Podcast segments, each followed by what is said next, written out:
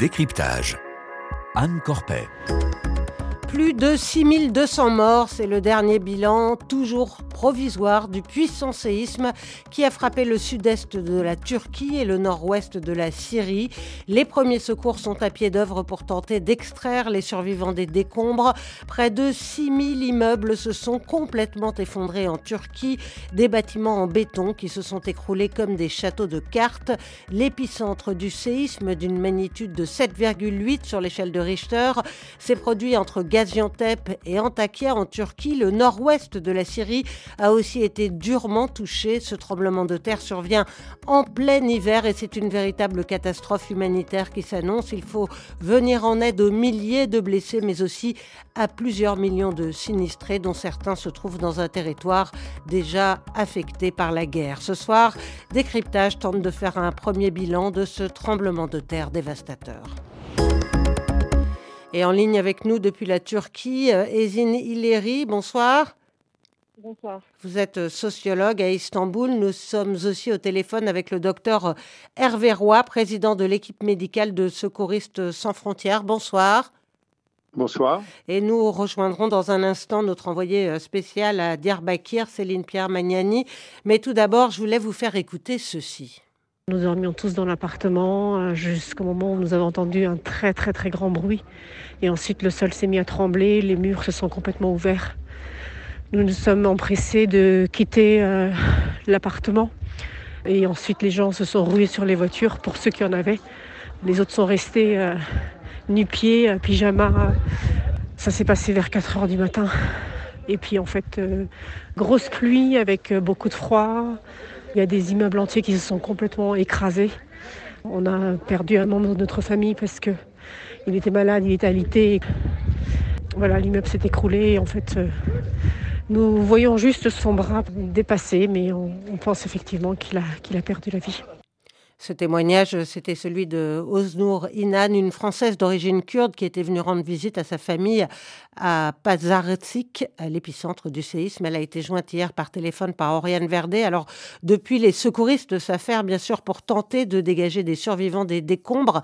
Céline Pierre Magnani, vous êtes donc arrivée cet après-midi à Diyarbakir, l'une des villes touchées par ce tremblement de terre. Il est 20h12 précisément en Turquie. Les sinistrés s'apprêtent à passer une deuxième nuit dans le froid. Qu'est-ce que vous pouvez nous dire de la situation sur place?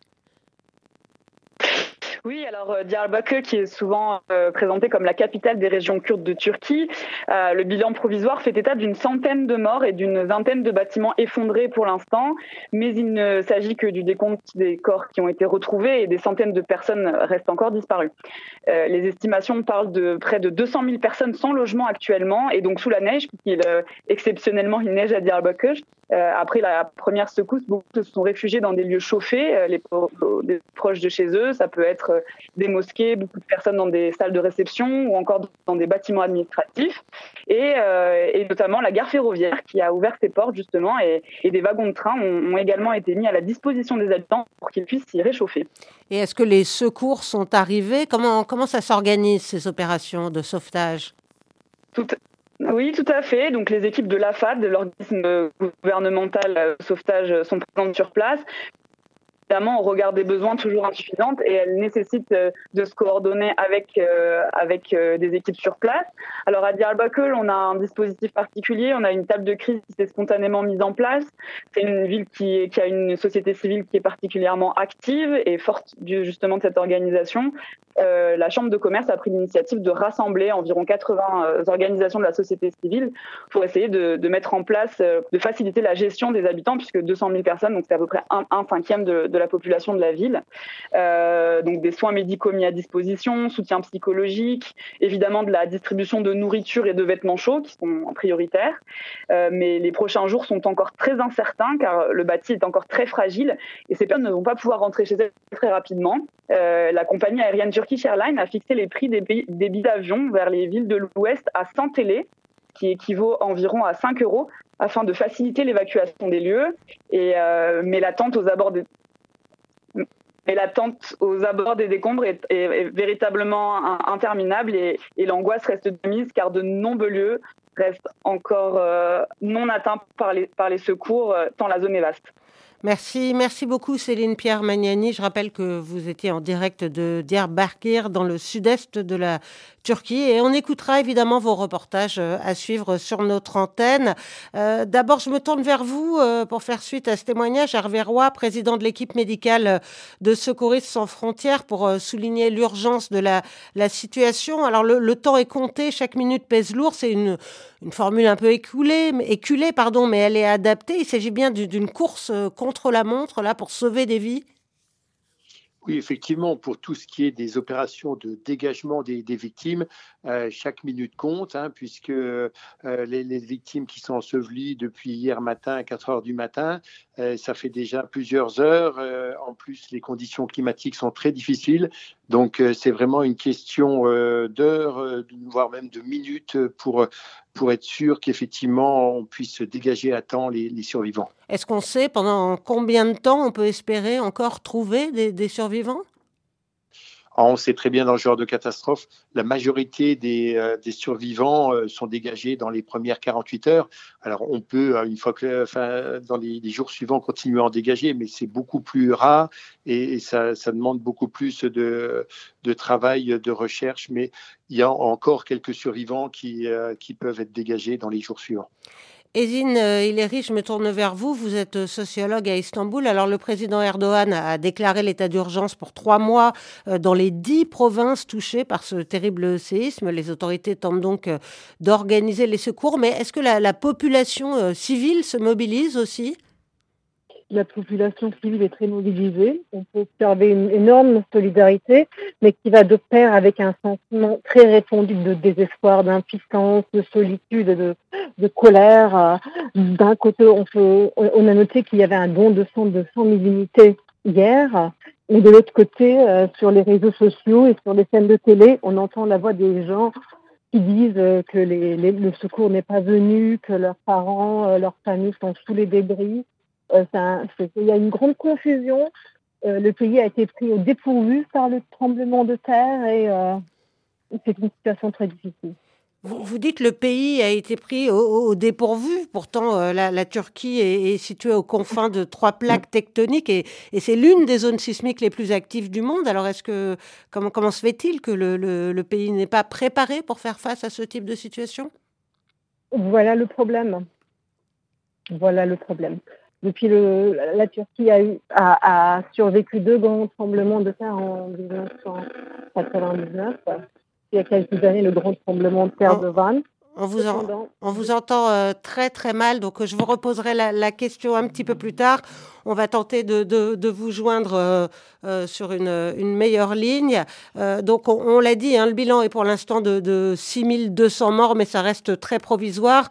Nous voyons souvent des nombres huit fois plus élevés que les nombres initiaux, a expliqué une responsable des situations d'urgence de l'Organisation mondiale de la santé. Hervé Roy, il faut donc s'attendre à, à, un bilan véritablement effarant? Oui, malheureusement, quand on voit les chiffres et la, vitesse de progression des chiffres, on sait qu'il y a encore beaucoup de personnes qui sont sous les décombres. Alors, pour, pour un certain nombre de survivants qui, j'espère, on pourra dégager à temps, mais également un certain nombre de morts qui ne sont pas encore répertoriés pour le moment, ce qui sont considérés comme disparus, mais euh, malheureusement, oui, le, bilan risque de s'alourdir de façon très importante. Alors, l'OMS avertit aussi que 23 millions de personnes sont potentiellement exposées, euh, dont environ 5 millions de personnes vulnérables. Euh, ça veut dire, Hervé Roy, qu'au-delà du, sauvetage des survivants, c'est une opération d'aide d'une immense ampleur qu'il faut organiser. Alors, d'abord, quels sont les besoins les plus urgents? Alors, les, besoins les plus urgents euh, sont, sont euh, à la fois des besoins en logement pour protéger euh, toutes les, victimes qui sont dehors, et puis des besoins médicaux pour pouvoir apporter des soins aux populations qui sont sinistrées et qui sont dans des conditions très difficiles. Alors ce bilan devrait euh, d'autant plus alourdir que le séisme a été euh, suivi par de très nombreuses répliques. L'agence turque de gestion des catastrophes et des urgences en a déjà dénombré 185 euh, et le phénomène va continuer encore un moment. C'est ce qu'a expliqué Jérôme Vergne, sismologue à l'Institut Terre et Environnement de Strasbourg, joint hier par Muriel Paradon va continuer euh, sur, un, événement aussi important que celui-là à avoir des répliques, c'est-à-dire d'autres euh, séismes. Ces répliques vont durer probablement pendant plusieurs jours, probablement plusieurs semaines. Généralement, les magnitudes des, répliques sont un peu inférieures au, choc principal et diminuent avec le temps, mais on n'est jamais à l'abri d'une réplique potentiellement euh, dommageable qui peut générer des, autres dégâts sur les constructions, d'autant qu'elles ont été endommagées par ce premier séisme et donc il y a des risques importants associés aux répliques. Hervé Roy, ces, répliques compliquent aussi, j'imagine, les opérations de, secours. Et puis, il y a toute la question logistique d'acheminement des secours euh, dans une zone euh, euh, dont les routes sont parfois coupées. Complètement. On sait très bien actuellement que c'est difficile. Il y a beaucoup d'équipes de, secours, de sauvetage d'ébléments là qui sont sur place ou qui sont en cours d'acheminement euh, pour dégager toutes les victimes encore ensevelies euh, dont on parlait. Et, du coup, ça fait un afflux euh, très important, notamment d'avions dans des, aéroports qui ne sont pas forcément dimensionnés pour ça. Donc ça, ça reste très compliqué. Et puis une fois dans l'aéroport, il faut effectivement pouvoir aller jusqu'à la zone d'intervention. Qui, qui, ça nécessite effectivement d'avoir des, routes carrossables pour cela. Alors, euh, euh, Muriel Paradon a pu joindre aujourd'hui Hakim Raldi. Il est chef de mission de Médecins sans frontières en, Turquie et, il témoigne à Gaziantep. Eh bien, la terre tremble toujours. On l'écoute. On a eu des alertes et différentes secousses quasiment toute la journée, hein. dont une importante à l'heure du, déjeuner. Et donc, euh, on a eu pas mal d'alertes des autorités qui demandaient aux gens de pas retourner chez eux. Mais là, maintenant, les autorités, ce qu'elles sont en train de mettre en place, c'est euh, des abris, notamment dans les écoles. Une partie des familles de notre personnel qui nous a demandé de venir dans nos locaux parce qu'ils sont pas rassurés de, retourner dans leur immeuble. Ezine Hilary, vous êtes de, retour euh, avec nous. Donc, euh, ce médecin euh, de MSF à, Gaziantep nous disait que, que les gens s'installaient dans les écoles pour, pour se tenir au chaud. Il faut le rappeler, hein, on est en plein hiver, il fait froid, il y a de la neige. Est-ce que ces écoles dont parlait le docteur Khaldi, est-ce que les abris... Allô? Est-ce que vous m'entendez? Vous êtes de retour sur notre antenne. Je, voulais vous, vous, demander si les abris étaient euh, suffisants pour accueillir les sinistrés qui, qui font face à un, froid euh, glacial, il faut le dire. Euh, je, vous entends, mais j'entends d'autres voix en même temps. Ah, eh bien, écoutez, nous allons tenter d'améliorer cette, cette cette liaison. Je me retourne vers vous, du coup, Hervé Roy, le, pour, pour, évoquer la, Syrie, puisque le séisme a aussi touché euh, euh, ce pays voisin. De l'autre côté de la frontière, là aussi, les immeubles se sont effondrés en mille feuilles. Un, premier bilan faisait état ce matin de 1600 morts en Syrie et de plus de 3600 blessés. Et, dans un pays ravagé par 12 ans de guerre, eh bien, les, besoins sont immenses. Euh, je voulais vous faire écouter le docteur Mohamed Abrash, joint à Idlib par Muriel Paradon. Uh, Nous recevons beaucoup de blessés qui ont besoin d'être opérés en urgence. Nous manquons de certains médecins, des neurochirurgiens, alors que beaucoup de personnes ont besoin d'une intervention. Uh, Nous manquons aussi de matériel médical. Uh, Et dans les soins intensifs, il faut de l'oxygène, des médicaments, des respirateurs. Nous n'avons que deux hôpitaux dans la région d'Idlib qui ont ces spécialités. Et puis, les médecins manquent de matériel en ce qui concerne les fractures. Il y a beaucoup de monde qui souffre de fractures. Je ne sais pas si la Turquie va autoriser l'aide à traverser le point de passage de Bab el Awa, mais nous acceptons toute aide qui nous parviendrait.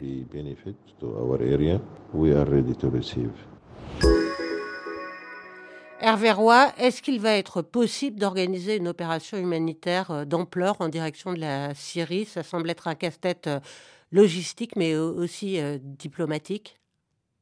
Complètement, hein, c'est très très complexe, à la fois les, conditions de sécurité là-bas, les conditions politiques, les conditions diplomatiques rendent l'intervention très difficile à notre niveau, nous, notre ONG Secouristes sans frontières Medical Team, nous avons fait une offre d'intervention en Turquie. À, ce jour, nous n'avons pas fait d'offre d'intervention en Syrie en raison des, conditions de sécurité qui sont, qui sont très, euh, très improbables. Oui, je précise qu'hormis la région d'Alep, la plupart des zones frappées par le séisme en Syrie échappent à l'autorité de Damas et, sont contrôlés par des forces djihadistes, par exemple, djihadistes, pardon, c'est le cas à Idlib, par des supplétifs turcs ou des Kurdes. Et, tout ça, évidemment, complique toute opération d'assistance étrangère. Certains demandent déjà la levée des sanctions sur la Syrie. Est-ce que vous pensez que c'est une, piste de réflexion à aborder? En tout cas, toutes les pistes doivent être euh, étudiées en fonction du, contexte, en fonction des, capacités euh, d'aide qui, peuvent être faites. Et c'est une situation euh, très complexe. Ezine Hilary, est-ce que vous êtes de retour avec nous? Est-ce que vous nous entendez? Oui, On vous entend, vous, en revanche?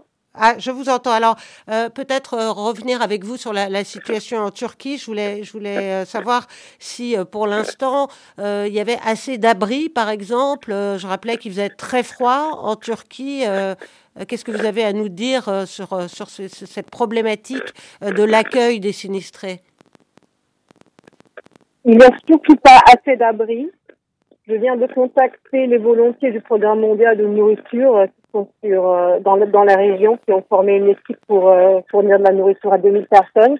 Il vient de me dire qu'il y a un très grand besoin d'eau potable et de pain.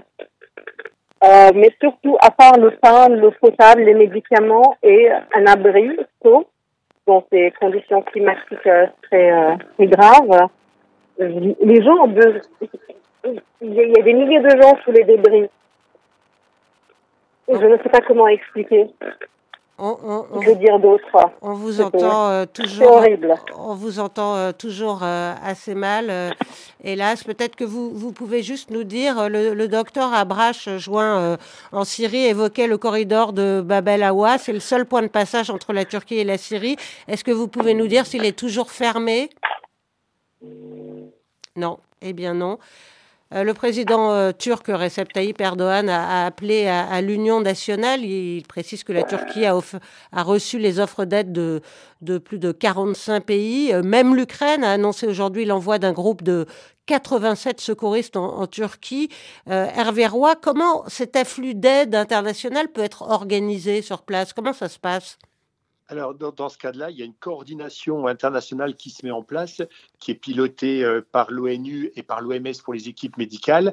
Alors, bien sûr, en coordination étroite avec les autorités euh, locales, euh, enfin les autorités nationales pour, organiser les choses. Et qui, après, accepte les, les, différentes équipes qui se sont proposées et donne des terrains d'action, enfin des zones d'action à chaque équipe en fonction de, de leur capacité. Dans notre cas, sur les aspects médicaux, euh, la, Russie a autorisé pour le moment l'arrivée des équipes médicales euh, de, type hôpitaux de campagne. la Turquie, vous voulez dire? Oui, excusez-moi, la Turquie a, autorisé les, équipes Emergency Medical Team de niveau 2 et 3, les hôpitaux de campagne, mais n'a pas encore à, cette heure euh, autorisé les équipes de, de, type 1 comme la nôtre où on a des capacités plus réduites, mais on pourrait aller dans des zones plus isolées pour euh, aider les patients nécessiteux. Euh, c'est donc une opération d'aide humanitaire qui, va devoir euh, s'inscrire aussi dans la durée. Est-ce que vous craignez que, en plein conflit ukrainien, alors même que les, même les pays riches sont frappés par la crise, finalement cet effort ne soit pas fourni? Alors c'est clair que ça va plus il y a, de, besoins sur les divers euh, théâtres d'opération, que ce soit la catastrophe, que ce soit les pays de conflit, plus il y a de besoins, plus les, offres de secours possibles vont devoir se répartir. Et on peut effectivement craindre que le conflit en Ukraine mobilise déjà un certain nombre de ressources qui ne pourront pas être déployées euh, en Turquie et en Syrie. Eh bien, je vous remercie. Je rappelle le bilan euh, toujours très provisoire de ce séisme qui a frappé la Turquie et la Syrie. 6200 morts. Merci à Ezine Hilary, sociologue à Istanbul, qu'on a malheureusement euh, pas pu beaucoup entendre. À vous, docteur Hervé Roy, président de l'équipe médicale de Secouristes sans frontières, et à Céline Pierre Magnani, notre envoyée spéciale dans le sud-est de la Turquie.